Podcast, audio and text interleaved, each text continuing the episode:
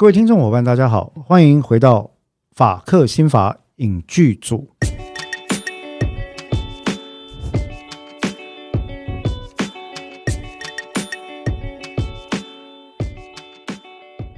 Hello，各位伙伴，大家好，我是主持人志豪律师。大家好，我是邓作家。好，又到了我们黄 Pro 自称有点怪啊，黄 Pro 跟邓作家来跟各位聊聊呃。司法影剧跟心理学或司法制度的时间了。嗯，那么这一次我们要讨论的话题是哪一部剧呢？应该不是韩剧或电影了吧？邓作家，我们尽量在平衡了。这次是，其实我们真的很认真。对，就是不要第一第一次就马上一拿就拿韩剧。我们我们坦白讲哈，在挑选这些呃取材的过程里面，其实一直想要尽力维持一个平衡，就是不。嗯当然，每一个国家都有作品，但是有些作品太冷门的，我们可能就要考虑一下，因为大家不一定看过哈。那另外一个是说，如果都看过的话，又要考虑过，因为最近年来可能我们对韩剧的接触量比较大。嗯、对啊，主要是看这个作品它有没有可以讨论的点。对了，主要是有没有点哈。那我们今天讨论这一部呢，哎，很好啊，是一个日本的电视剧，嗯，而且是这个所谓的月九。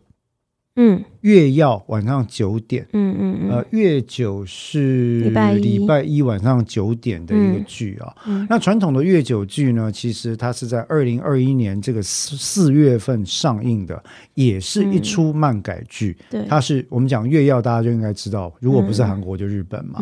那已经讲不是韩国了，所以 日本今天讲日剧了，终于来讲日剧哦。那这个日剧呢，在我个人啊浅薄的观点，我认为它是日本三大司法神剧。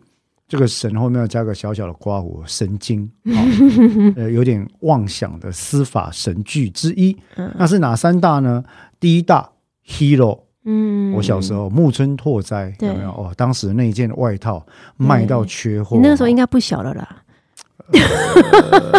应该有二十以上了啦。其实邓作家，我一向是抱持着一个善待。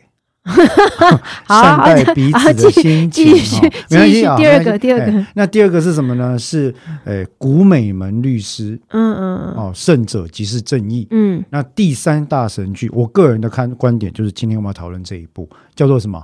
亚瑟刑事，诶。亚瑟刑事组，亚瑟刑事组基本上应该说是呃中国或香港那边授权拿到了翻译啊。嗯，那我们这边播出的时候，其实就很直白了，应该就是第一刑事部的乌鸦，以及 K no。卡拉斯，嗯，卡拉斯，卡拉斯啊，就卡拉斯就乌鸦，以及 K 第一型嘛，一型。嗯、为什么叫第一刑事部的乌鸦呢？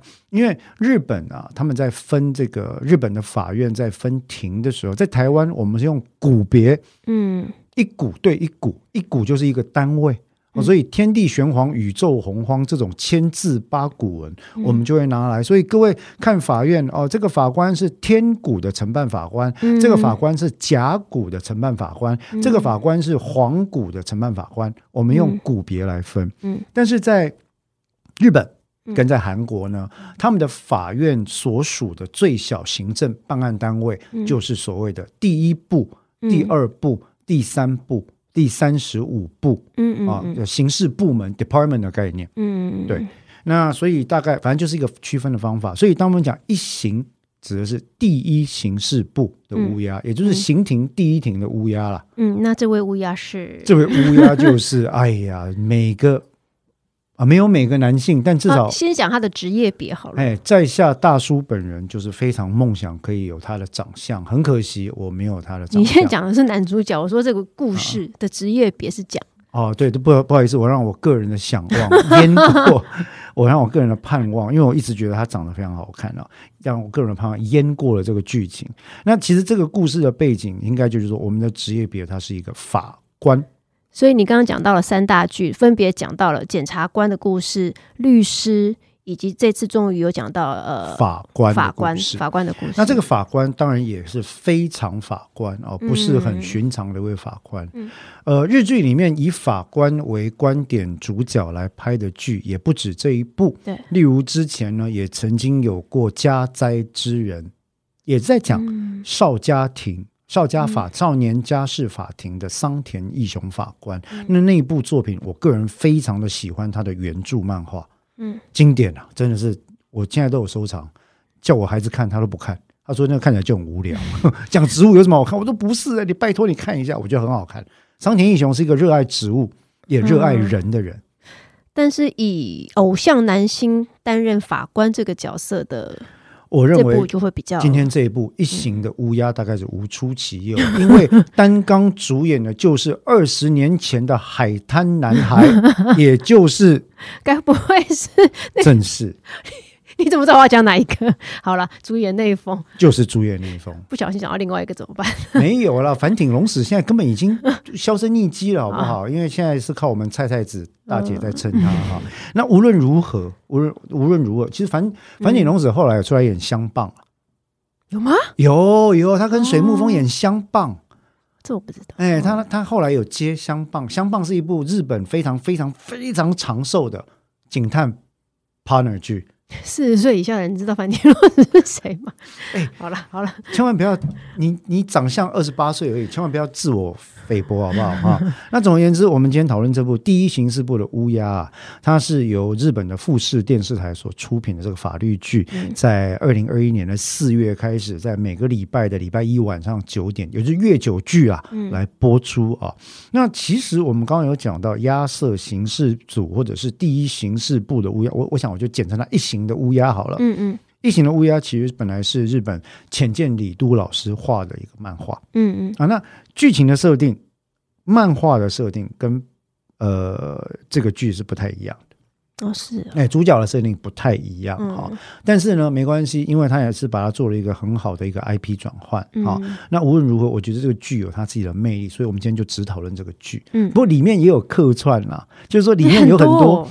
我我讲的不是人客串，我讲说他们在绘画的那个客串里面有一些就是把漫画拿过来。哦哦哦，哎，那个是那个都是原著取得授权的，嗯，那这个这个剧当然单纲的两位啊，我觉得都是很棒的演员，嗯，除了这个永远不灭的男神哈，每个人男人都希望拥有他面孔的男神 主演内丰之外，嗯，另外一位呢是近年来我觉得演技非常出色的，嗯，黑木华，黑木华，黑木华哈，黑木华的长相。嗯，就很像法官。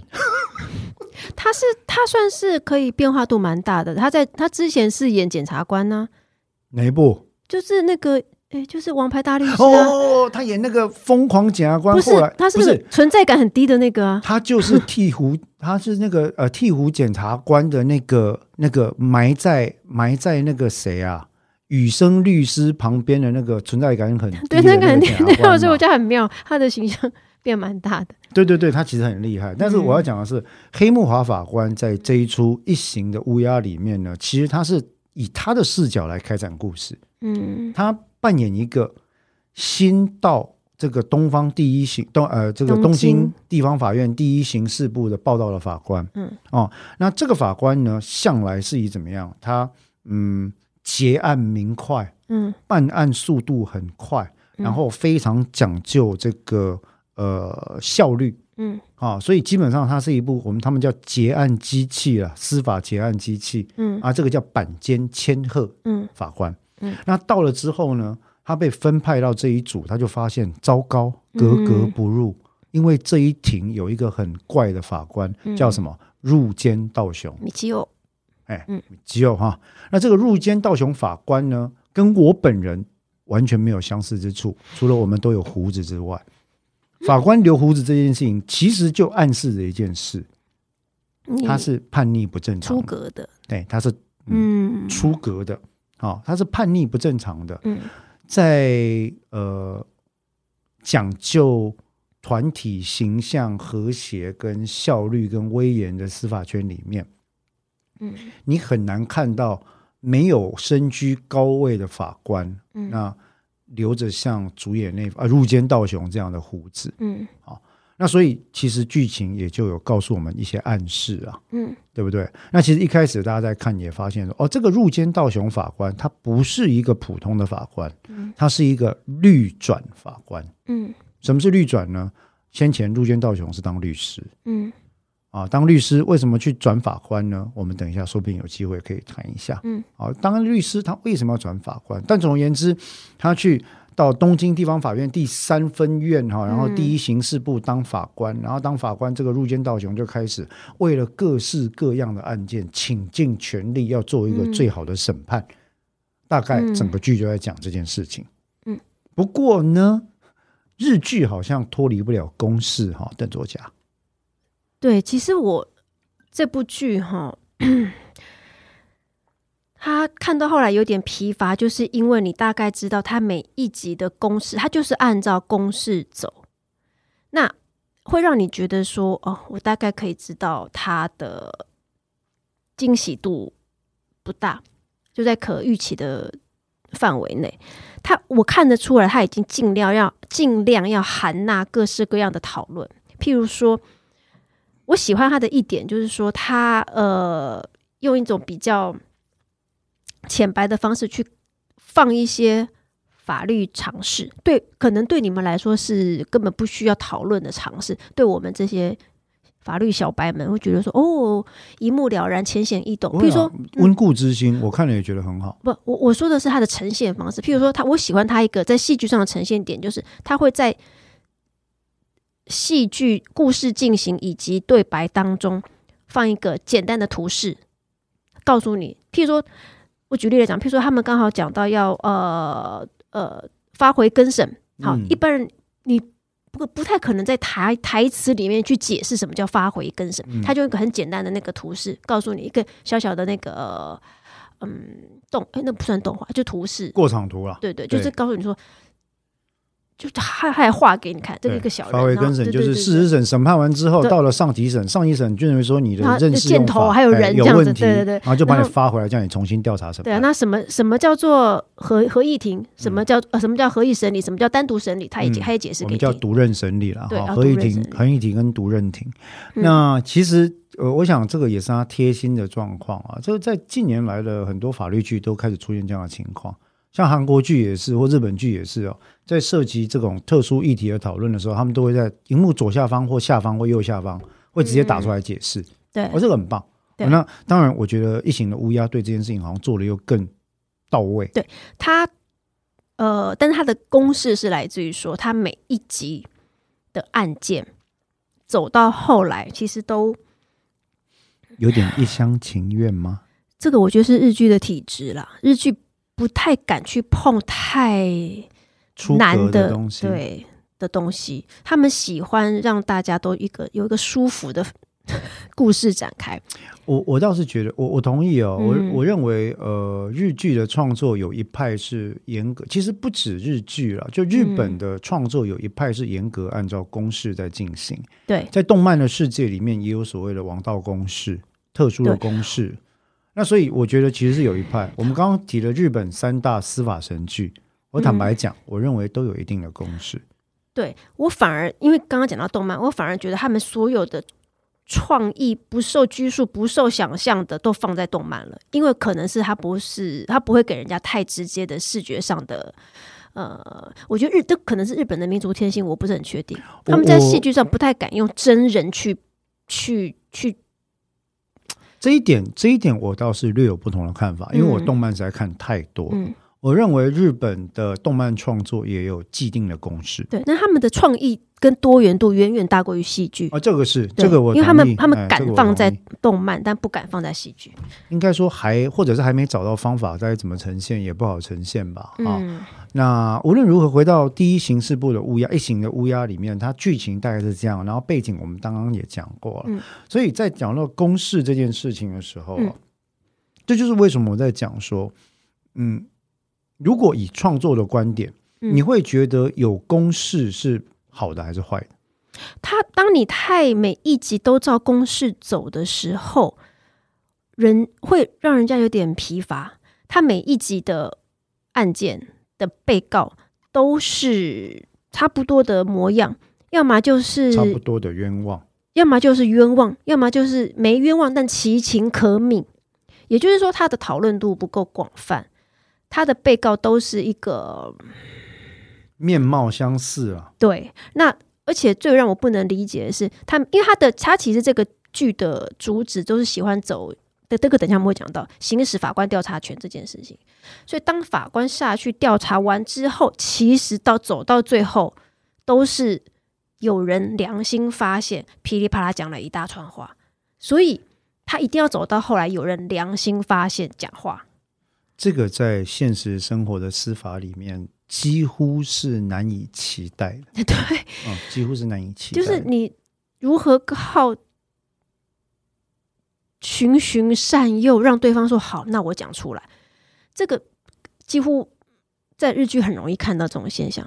对，所以我才讲说哈，我为什么就这个是我们在提到公式这件事情，我认为公式大概是日剧创作里面不可避免的一件事情，很大一部分大概也。跟影剧文化有关，嗯，影剧的走向是随着当地的一个观众的动向作为第一个主要的考量嘛，嗯，那它的接受度很多时候会反映在观众可以接受什么，嗯，那我认为其实可能日本的观众在影剧文化里面，他们期待看到的是一个，就是说起承转合那个合必须是合。合于我心意的合法，那个合必须是可以预期的合，那个合不要断在一个我根本不能理解或者是完全觉得错愕的地方的合。嗯，所以造就了大部分的法律剧，其实在结尾都会收得很类似。嗯，我们刚刚讲到日本，我自己命名的三大司法神剧了哈，讲检察官的 Hero，嗯。啊，讲律师的这个胜者即是正义，王牌大律师。讲法官的这个一行的乌鸦，他们的特色是什么？他们的公式设定，第一个一定有一个出格的男主角，或者是主角，不要讲男主角，一个非常出格的主角。这个主角呢，颠覆传统；这个主角呢，目中没有规范或者践踏规范；这个主角呢，为了他的当事人，他所守护的信念，不惜一切牺牲自我；这个主角呢，嬉笑怒骂，不在乎团体规范或他人和谐不和谐的看法。嗯，好，那第二个呢？主角背后一定藏有一个秘密，嗯啊，Hero 的身世，呃，这个主人公久立生公平的身世，嗯、对不对哈？然后在高处一定有一个人在默默的呃照护着他，嗯。然后呢，这个古美门的身世，他是怎么变成这个人？以前跟三木事务所有什么关系？嗯啊，当然后来知道是一只仓鼠的时候，我个人是非常不满。好，呃呃，但那那个。在这个入监道雄的状况里面呢，嗯、他跟一个案子跟最高法院某法官的纠缠，嗯，恩怨，还有他的恩师，怎么样说服他抛弃律师身份走上法官这条路？所以你就看到说，好出格的主角背后的谜团。那接下来每一集就用单元剧的方式来推动，花百分之八十的时间讲这一集的案件，来形塑他的。呃，人格跟他跟其他人互动的方式，花百分之十左右力气来谈一谈背后的谜团，推进一点点。嗯，好、哦，那其实你就会看到这个公式应该是广受大家欢迎的。为什么？因为坦白讲，从我小时候在看日本剧，我就深切的体会到日本的公式它的重要性。呃，邓作家应该没有看过必杀识事人吧？没有，那个太老了。必杀识挂人或必杀识事人哦，那个很好看，拜托。暴坊将军没有吧？太老了。远山金四郎太老了，没有吧？水户黄门 太老了，啊，真的很老。以上我提到的四个剧都是日本有名的长寿古典，包括法律或者是微服私访剧，它都是公式，都是公式剧啊。所以我在讲说，日本一直以来影视文化对公式这件事情啊，我认为是基于对于符合观众需要的立场。你们要想象，我就。符合你们的想象，你们要一个出格的男主角，主角了哈。你要一个人来做你平常不敢讲的事、不敢说的话，然后嬉笑怒骂的形态，做违反团体规范的事，为了理想不惜一切，我就给你。我觉得，因为日本的他们的民族天性的关系吧，他们因为太就追求一致性，太嗯不喜欢造成别人困扰，所以他们把这种平常不敢。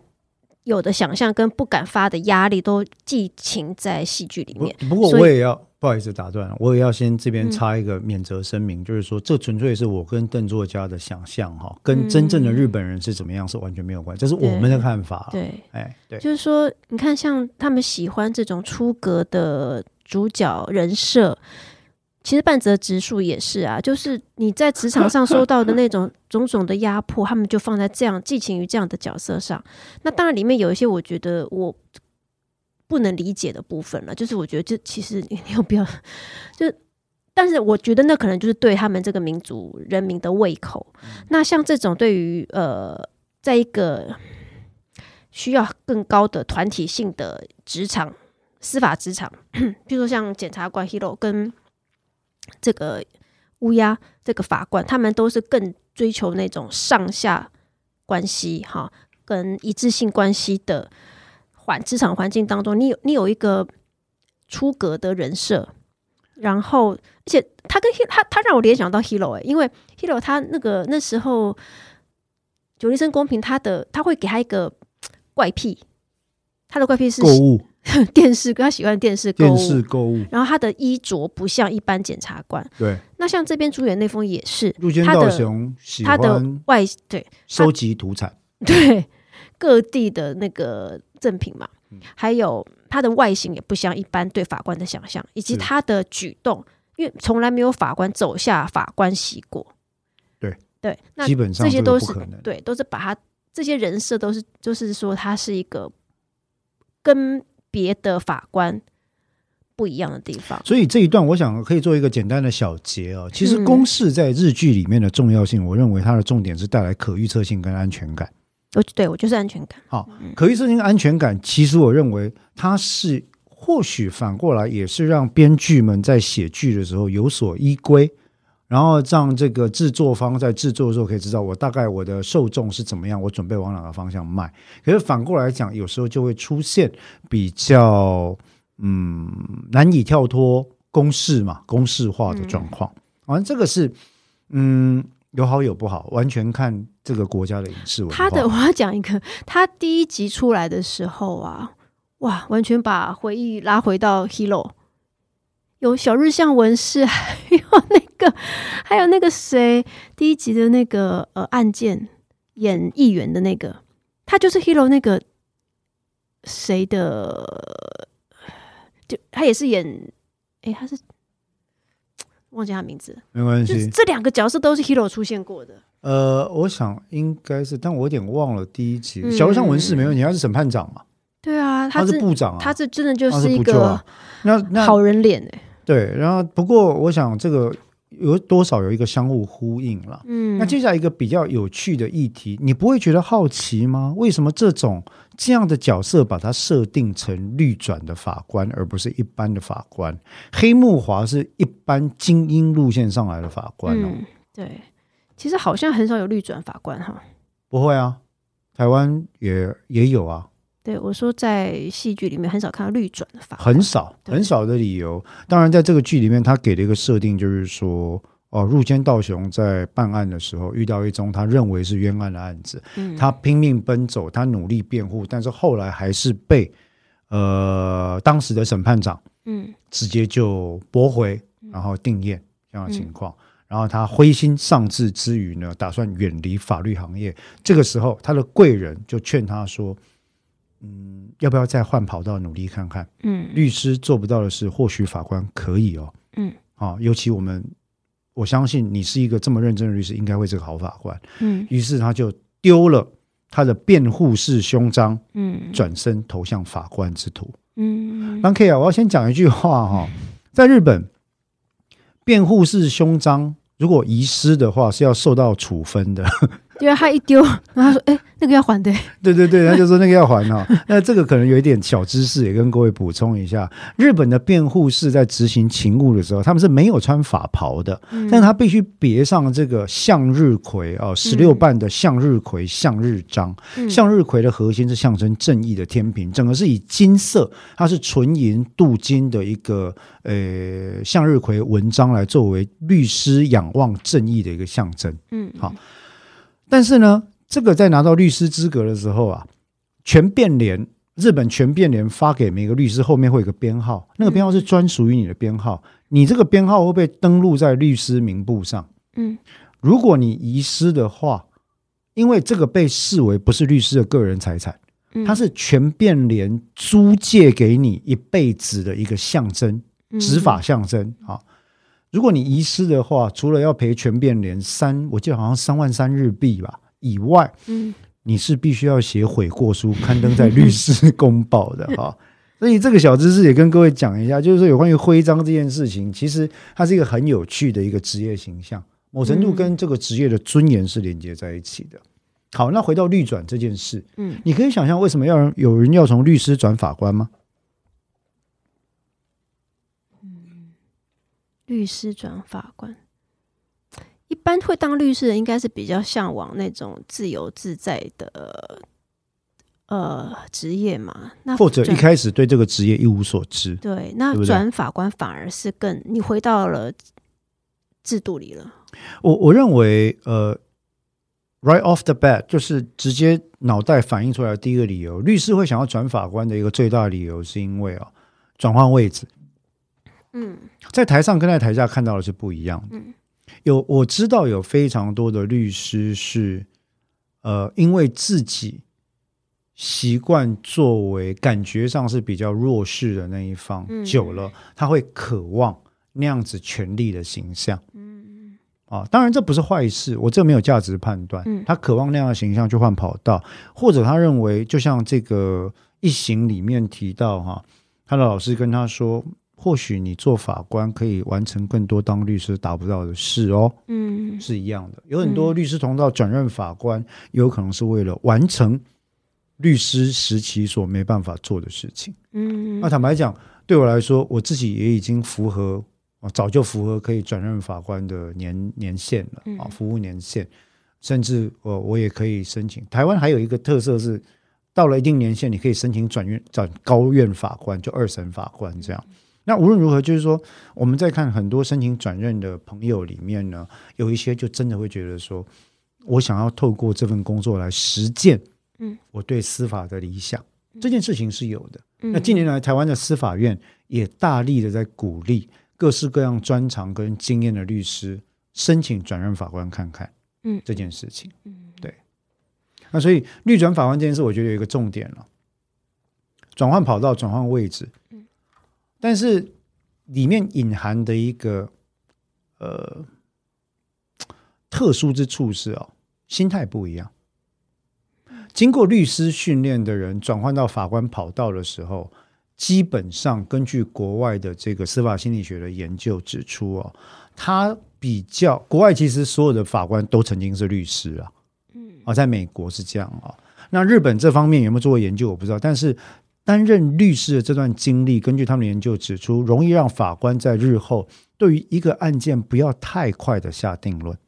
或者不总是，嗯，永远一开始就相信检方讲的，因为他曾经站在被告的立场上，对。对，对嗯、所以我一直主张说，嗯，如果有一天我们台湾的法官采用呃律师检察官的遴选制，嗯，就是说你可能律师或检察官当了 maybe 五年或十年才能转任法官的话，嗯嗯那其实这对于整体司法说不定会是一件好事。那这样就引发我一个问题。就是我每次在看他们的每一集的案件进行，他的检察官都是那两个人。那像你刚刚说到说他们是一型二型这样子分嘛，对不对？对，他等于是那这样表示他们是同一个部门的喽？呃，不，他不是同一个部门，嗯，但是他有对应配置的部门，嗯，哦，这个在法院组织法上面，依照法院组织法跟旗下的相关规范，它是一个行政事务的分配规范了。嗯，那白话讲就是说。呃，法院有我们在台湾叫股别嘛，嗯，啊，那么在日本就是第一、第二、第三、第四、第五部嘛，形式每一步啊，嗯、那对应于每一步的执行职务呢，检察体系就会派驻，嗯，检察官，在台湾是股对股，嗯，啊，例如说天地玄黄天股就对这个检察官，他这一股叫专股对专庭，嗯，啊，那在日本呢，他一样。对第一刑事部的，就是固定这两位到庭公诉的检察官。哦，所以他们基本上算同事，可以这样讲吗？就是他们很常在一起工作，广义的同事，对，很常在一起。因为法院跟检察署是两个完全不同的机关，嗯，只是说执行职务在同一个法庭，嗯，法官跟检察官没有任何的隶属关系，嗯，他是两个不同组织的不同官员。嗯，而且检察官的角色其实传统上很多学者都认为比较接近于行政官了。嗯，啊，他是一个司法行政特色的官，而法官是独立的法官，他是完全司法官。所以以他的位置来讲，他应该是在一个属于。嗯，因为你之前提之前提到过一个观念，就是说检察官如果算是攻击方的话，辩护人这边算是防御方，防御，所以法官就会是一个中立。理论上，他是一个中立的裁判者，纯粹依照法律的规定以及检察官提出的证据跟辩护人提出的防御还有质疑来审视这个案子的证据足不足以判断被告有罪。那如果他以他的工作关系，他可以常常看到这些检察官，因为他们很常一起搭配合作嘛。那可能下班还一起去打棒球、喝酒、那吃饭、对打棒球、假日 barbecue。那、啊、律师都没有吗？都没有参加吗？没有啊。什什么时候你有看过检察官跟法官中午要吃饭，说：“哎，大律师留下来，我们一起去吃便当。”那这样那这样子，照你 照你刚刚说的。如照理说，它的它的这个位置跟检跟变应该是形成一个三角形，理论上是等边三角，距离一样，对不对？对，我知道你要问什么，我现在就直接回答。嗯、实际上的距离是不一样的，检方跟院方的法官一定距离比我们跟法官要近。嗯、所以我们期待说的，你刚刚说的那个位置，应该是在不偏不倚，或者是比较中立。中立，对。所以我才讲啊。呃，中立法院这件事情在实务的操作上，它比较容易，嗯，没那么容易维持，因为毕竟哈，呃，你说就算我在同一庭有很多案件好了，我也不可能连续两到三年每天都跟同一组法官见面八个小时吧？对，是。好不要说八小时了，假设一个礼拜我有四个半天要开庭，嗯、那就四个半天了嘛。嗯、其他时间我们股对股，开完庭可能还会讨论一下事情，嗯，对不对？那显然我的接触法官的机会是不可能比得上检察官的。这不管在台湾、韩国或日本，大概都是比较有类似的考量了。嗯，对。所以像你刚刚提到绿转的这个背景设定，我就觉得可以帮他的一些呃行为跟观念。做出解释，是，是同时我认为也大概稍微可以提到，会去会去矫正一点。你刚刚提到那个啊，其实法院在实际接触机会上，同某一股的法官有可能跟检察官接触的时间，客观上会比较多的这个状态。嗯，那他作为律转法官，自然而然就会有这样的情况。所以，其实不瞒邓作家你讲，我自己作为一个长期的辩护人或者是律师各种案件的代理人，嗯。我自己的感觉啊，这个不能代表客观的证据，嗯、但我自己的感觉是，往往碰到律转法官的时候，嗯，他会比较露出愿意听我们讲话或者调查对被告有利证据的态度，嗯，相对之下这个几率高一点，对，尊重更多一点。那他这样设定就是他律转法官想要在这样的。体制，所谓精英体制当中带一点 a difference，对，带一点乌鸦的黑色进去。所以乌鸦是这样子的嘛？乌鸦、嗯、就是这样来的哦，嗯、因为乌鸦是一个不为人喜的的一个生物，对，然后象征不受拘束的然后它的叫声其实也没有那么好啊，叫声很吵嘛。嗯所以我认为，其实这个角色的塑造多少有一点这个特性在里面。而且一开始他点我，我觉得哈，坦白讲，邓作家你也不用想太多，日剧没有什么隐含什么符码在里面，他就很白，一开始跟你讲，入间道雄就是为了做做律师做不到的事才来当法官，嗯，那是一个挫折感啊，嗯，那他这一点在法官跟律师互相转任的心理学上，其实我认为是某程度是实在的。嗯，就是说，很多律师他在律师从事一段生涯之后，或许对各个不同的面向因素感到有点挫败，嗯，所以他希望改变现状，嗯，但又不想离开司法行业，嗯，他就会觉得，那我要选择转任司法官，对，法官。他这个剧哈，除了我们刚刚讲的，在每一个案件、每一集案件上的公式化。流程之外，他其实感得出来，看感觉得出来，他试图想要带一点，带带一点那个呃不同的讨论。确实，对。那其实里面也做了很多对于个案的讨论，你看得出来，他面向也很广哈。嗯，呃呃。各式各样，包括死刑案件啦、贪污案件啦，然后他们的这个法官的案件量、赤字问题、积案问题啦、司法资源的分配啦，你每一次都要跑出去调查，书记官就哀嚎说：“你又要职权调查，我到底要不要结案呢、啊？”对，然后像这些问题非常非常多，他你看得出来这部剧其实要讲很多事。他的那个积案的原因就来自于他其实贯穿整个剧的主旨，就是他每一集都要讲一句话。本院现在要发动职权调查。小 Q 哈子都行吗？每一集都是对，但是哈，这里其实有一个很吊诡的点。嗯，职权调查这件事情，嗯，无论是台湾或日本的刑事诉讼法，嗯，因为我也读过日本刑事诉讼法，当然是中文跟英文了哈。嗯，那在我的理解上。任意发动职权调查这件事情，其实并不符合台湾跟日本或者韩国的刑事诉讼法里面的精神。其实英美也是啊。为什么？理由很简单，我们刚刚提到了嘛。法官被假定为是一个绝对中立，嗯，哦，然后离审辩呃检方跟辩方的距离是均等一样远，的一个审判单位。那他需要中立、理性、客观来看一个事情嘛？那你如果自己去职权调查，其实你就不容易中立、理性、客观。所以他们的位置被期待说应该是看眼前证据。对，所以我常常讲台语有一句俗话、俗谚，很适合来形容法官的职责是什么？嗯，法官就是怎么样呢？检方跟辩方在下面出证抗辩吵成一团的时候，法官就是卡关山看背修谈。嗯。站在高高的地方，看着你们双方龙争虎斗，你来我往。嗯，然后他用我心如秤、心如明镜的方式来看待说，检方这个证据有没有道理？辩方提出的抗辩有没有道理？我心里怎么想的？这个证据跟被告被控的罪行有没有关系？如何判断？他思考了大概会是这些问题。但是啊，人生就是这个但是，对不对？都是纯理论了。嗯嗯，实物上其实不太可能。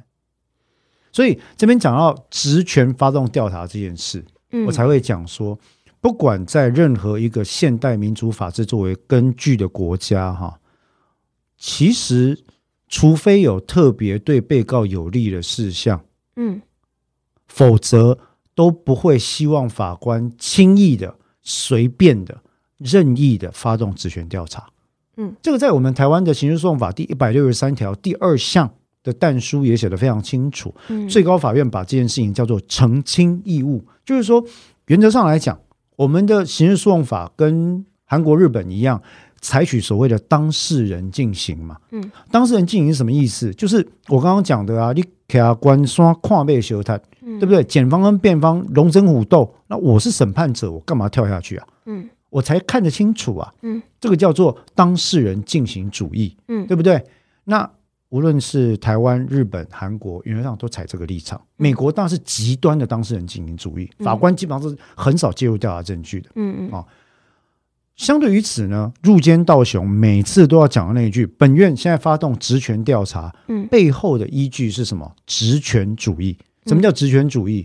包青天就是最极端的。诶，我们上一集好像刚讲到包青天嘛，对，包青天就是最极端的司法职权主义。对，通通我来做。嗯。不用检察官、辩护人闭嘴，嗯，通通我来做，对，我来调查证据，我来明察秋毫，我来全知全能，嗯，职权主义一直以来就有这个色彩，所以当时的职权又被跟两个字画上了相当的，不敢说等号，至少也是近似，我们叫做纠问，嗯，纠问就是把你揪着衣领问，有点那种意象的感觉啊，揪问就把你拉过来我的法庭上跪下，我现在要审你，我要问你。嗯，那其实这就是有罪推定的新政了，嗯，对不对？在清代，除非你有功名或秀才，功名在身，法庭上你是不能站着，你是跪着的。在呃解严之前，在台湾的被告基本上来讲，你是没有座位的，辩护人不能在你旁边了。为什么？因为你是被推定为有罪的。嗯，好，那我们在现代就是要推翻这个推定嘛，所以我才讲啊。呃，一刑的乌鸦对我来说有一点我很难接受。我认为一个合格的辩护律师转任法官也很难接受的一个重点就是什么？职权调查。嗯嗯，职权调查这件事，其实我认为是违背了刑事诉讼法原始设计的精神。偶一为之，而且是以对被告有利的前提来做，可以。为什么大家一定会抱怨说，凭什么？凭什么法官要为被告有利的前提来做调查？哎，这不是我讲的，这是我们台湾的最高法院也这样讲。嗯，澄清义务的发动跟行使，原则上是以怎么样与被告利害关系有重大关系的事项，嗯，为主。嗯，好，那判决跟法条都这样讲。为什么这样讲呢？因为台湾跟世界各国一样，我们采取无罪推定嘛。嗯，所以我们能调查，也只能往被告有利的方向调查。哦，那这个是世界各个民主国家都是几乎是一贯的规定。可能就是因为这样子，它的剧情因为每一集都要走到发动职权调查，所以他的每一集的被告设定都是其情可悯，都我要为被告找出对啊，他的其情可悯的原因。但实际上，人生就不是像剧演的这样啊。我们自己当辩护律师，我们也知道，或许进入刑事司法体系的被告十个，搞不好有七个八个，他是真的有做。对，那同同时呢，这些被告从来也不会否认自己有做。对对，所以其情可悯的也不一定有那么多了。我坦白讲，对啊，因为他这边几乎每一集的被告都是模长相几乎都是这样。对，所以与其说其情可悯，倒不如说我们。要把它作为人的样貌完整的还原在法庭上。哦、对啊，我我说他这个其情可悯是他在这里面的公式设定，就只能我对我知道，这，这就回到公式的问题嘛。所以关于职权调查这件事情，坦白讲哈，这个设定我认为是很不符合日本法，嗯，或台湾法，或任何一个当代采取。当事人进行主义刑事诉讼的国家，所以我觉得他在这几集当中，唯一让我有一集印象比较深的是第九集有陪审员的那一集，因为那一集他是唯一没有进行职权调查的，因为有国民裁判员在啊。对，它里面好像有讲到说，有当有陪审员的案件的时候，就要交由检方跟辩方去做调查。原则上，其实。大部分的刑事案件都应该要这样做。对，所以那一集是难得没有看到他跳下去现场做调查。可是那一集的一些呃，虽然没有办法讲的很深，但是一些关于国民参与，就当也当上法官，嗯，国民参与审判的一些论点跟辩证，我觉得还蛮有意思，跟跟其他集不太一样。那一集我蛮喜欢，对，那一集我也是难得算是，哎，那一集很有趣，我觉得那个其实呃蛮不错的，对，那一集不错。那所以说，我们刚刚提到转任啦、职权调查啦、公示这些事情啊，嗯，大概就会慢慢的来到一点，就是说，我觉得日本的法律剧，其实在书写创作的过程里面，哈，嗯，坦白讲，它还是好像跳脱那个窠臼没有很容易哈。对啊，就是回到我们之前讲的，它就是要只能是走一个让人比较不要那么。不快的一个外观，对，因为我我我不好意思，我举例来说哈，嗯、你你让我看到日剧里面以法官作为主角的角色，我立刻就会想到在韩剧里面的少年法庭，对，或者汉摩拉比小姐，嗯，哦，汉摩拉比小姐的主笔者还真的是法官，嗯，啊，那一对比之下，你就会发现说，哎呀，诶，汉摩拉比小姐已经有过多的梦幻色彩了，嗯。然后少年法庭已经有了过多的这个职权玄妙的这种设定在里面了，结果到了日本的这个入间道雄法官的法庭，你就会发现他几乎是不惜资本，不在乎任何司法反应的在进行职权调查。这个其实对于一个律师转任的法官来讲是非常难以想象的事情。对啊，所以他所以变成他的被告只能做只能走那样的角色设定。对啊，对啊，因为你看他啊。那个板间千鹤一开始调来一行，不就是为了解决入间道入间道雄捅出来的篓子吗？嗯，这个篓子是什么呢？积案赤字啊，对，他们结案远远落在其他部门后面，然后呢，也牵涉到他们部门的审判长，嗯，要升官就很难了。对，可是大他就是走。天真热血路线嘛，到时候大家都觉得、啊、好啦，虽然你的效率这么低落，但是我们还是被你的满腔热血所感动。所以我觉得这个部分相对来说，把它当戏剧看了哈。啊、它毕竟不像真实生活中，其实呃，法官是没有这样的资源跟嗯这么奢侈的空间来做这些事情，这很不容易。他但是看得出来，他有想要涵盖一些呃呃，就是给法律小白们看到的一些不同的讨论，譬如说什么叫做。呃，发回更审，好，他还有解，他这样第二节就在讲发回更审这件事情。发回更审就是等于说，别的法官已经判过的，我可以翻掉他判他的判决嘛？我我可以吗？我我敢吗？嗯，还有讲到像我们刚刚说的陪审员嘛，发回更审就涉及人和的问题啊。对啊。就是这些都是法官在职场上会碰到的一些议题，他在戏剧里面试图去含纳这些。还有什么叫做呃合并审理？嗯，好，同一个犯人但是不同的案件，这我们叫相牵连案件了，刑事诉讼法第六条的相牵连案件。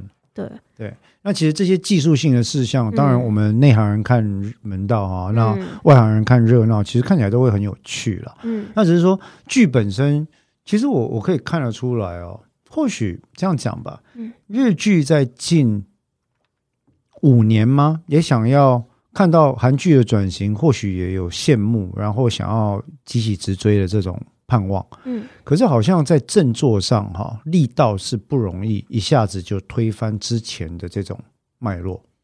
那在《一行的乌鸦》这部剧里面，我觉得它还是可以看，嗯，还是很愉快、很轻松的一部剧，嗯。那当然也难免就是这些公式设定、热血说教，它都还在。可是整体就是一部还蛮 OK、蛮好看的剧啊。第二点对我来说，有主演那封加 六十分。我可以讲真心话吗？要不是有主演那封，真的有点追不下去了。他吗？就是他有点，你刚刚有讲到一个，我觉得对他有点，到后来就是真的很一厢情愿。你就是要靠每一个人良心发现，讲出他这个整个事件的真相，跟对跟职权调，所以我才跟你讲说，这是日本的法律剧，嗯，跟韩国法律剧一个彻头彻尾的重大差别。对，日本的法律剧其实不容易走出这个所谓的 wishful thinking。你要说它正面也好，嗯，你要说它一厢情愿也好，但是日本法律剧解决问题的方案。终归回到啊，我们相信每个人内心那块温暖的、善良的小田地，你一定会良心发现的。就算你现在没有发现，透过我的努力、跟热情、跟正义来感化你，你也会发现的。嗯，每一个日剧都在讲这个公式：鹿王、下丁火箭、半泽直树，然后法律剧都是透过一个主角的奔走，去融化那些本来内心坚若冰山的人，做出了说：“好吧。”我来帮忙你吧，既然你都已经到这个地步了，我也不能不够，也我也不能不挺你了。就连东京大饭店也是，木村拓哉要去找那个特别特别的肉，哎呀，要去拜访一个山里的这个猎户，这样子，嗯，也是三顾茅庐，然后求啊怎么样，最后说好吧，既然你都这样子的话，看在你梦想的份上，男子汉怎么能不帮助你呢？嗯，那这在生活中。我刚刚是看不合理，不是我们对人性不满，而是说任务不同。我这样解释好了。我觉得日剧它比较会习惯把自己定位成我要让观众有一个圆满的梦想，起承转合的这个合是一个可预测的、正向的、玫瑰色的良好的句点。嗯，可是这样子等于说。观以观众的视角来讲，就会觉得说他就少了惊喜跟期待，因为你在看剧，你就是想会被勾着，你勾着想说，哎，接下来会发生什么事情？你给我翻译翻译，什么是惊喜？哎，那三个字漏掉了。什么？邓作家，你给我翻译翻译，什么是惊喜？啊，不好意思，让子弹飞出来。没有，可是惊喜这件事情啊，你不是说你自己在看韩国律政剧，有时候会变成惊吓吗？但那个少年法官有的这个太夸张了。是，但是如果要讲谁好看，我们现在我们就好看，因为剧就是要剧就是要好看，剧就是要好看。如果谁讲谁好看，我会选韩剧。我同意啊，因为高潮迭起嘛。我如果我们在在线说法官剧、少年法庭跟现在我们今天讲的这部的话，异形的乌鸦，对，以惊喜度以及想追看度的话，当然是。不好意思，我也会投少年法庭，因为他让你，他会让你想看，就是哎，接下来会怎么样？这个事件怎么解决呢？悬念，对，那你要怎么解决呢？因为他们也是不同的案件，对。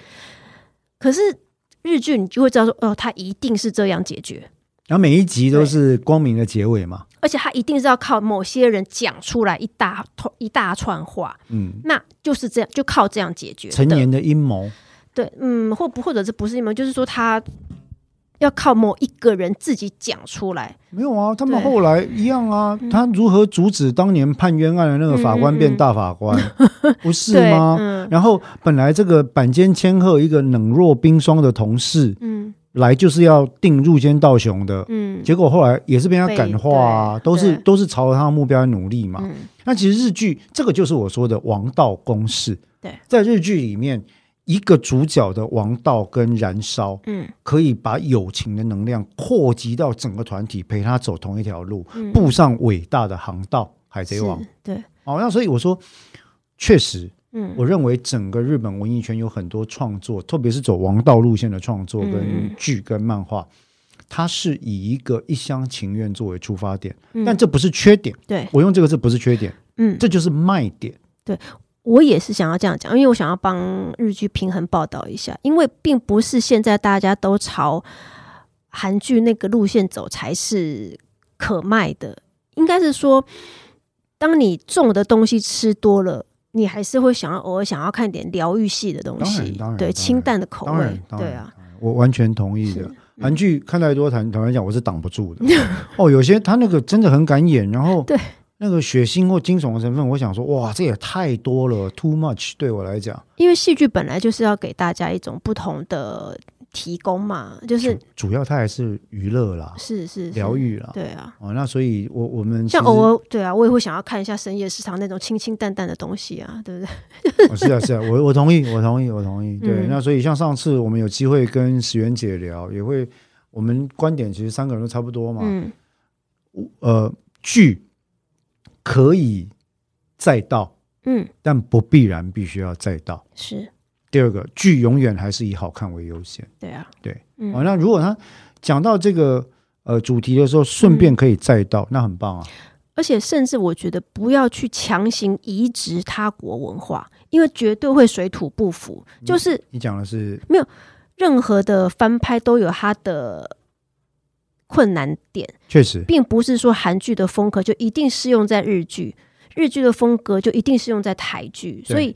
要尊重当地的文化差异，文化差异。对，因为我认为影剧确实反映出来是一种当地人民对于戏剧或娱乐形态的呃集体想望，或者是它会反映我们的生活态度跟文化的差异。对，所以台剧是不一样的。嗯，那我当然也希望我们台湾可以拍出真正属于自己的。啊，法律剧，嗯，有台湾风格的法律剧，嗯、那将会是很棒的一件事情。嗯，嗯，这部分就要拜托邓作家你多多努力了。我知道你正在创作中，赶快写好吗？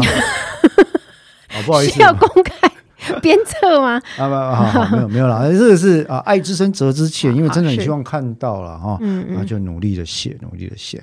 好，那我们今天讨论一行的乌鸦，其实也很有趣了。我们讨论到了律师他为什么要转法官，这背后的心理动态跟不同位置的观点是什么？嗯、我们讨论到了本院先要发动职权调查，这个职权调查到底在法律上的意义是什么？他干嘛这样做？实际上有可能吗？事实上，我跟你讲哈，法官只要发动职权调查，书记官都恨得牙痒痒，累死了。现场勘验，然后动不动就要做这个做那个。哦、坦白讲。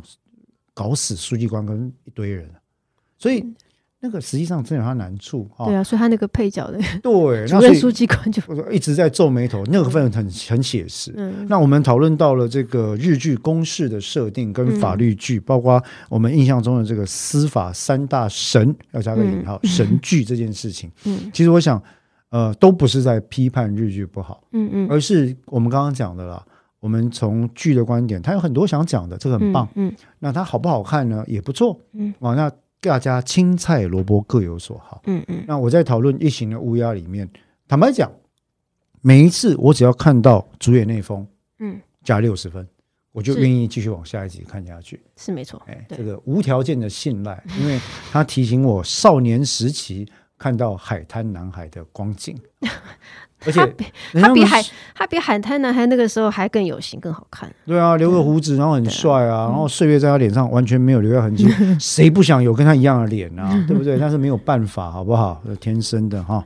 好，那么今天有关于第一刑事部的乌鸦呢，我们就讨论到这边。嗯、各位如果任何的回馈或建议，也都一样，欢迎给我们留下讯息来做一个反应。当然，也很欢迎各位持续的为我们来跟大家分享我们的 Podcast 频道，或者是给我们赞助或者是订阅的服务啊，都非常的感恩呐、啊。总而言之，也是有时候不是钱的问题，而是我们觉得有人在支持，感觉上会做的稍微愉快一点。你现在也没有不愉快了，就是说更愉快一点。嗯好，好，那我们今天一行的乌鸦法克新法影剧组就到这边，拜拜，拜拜。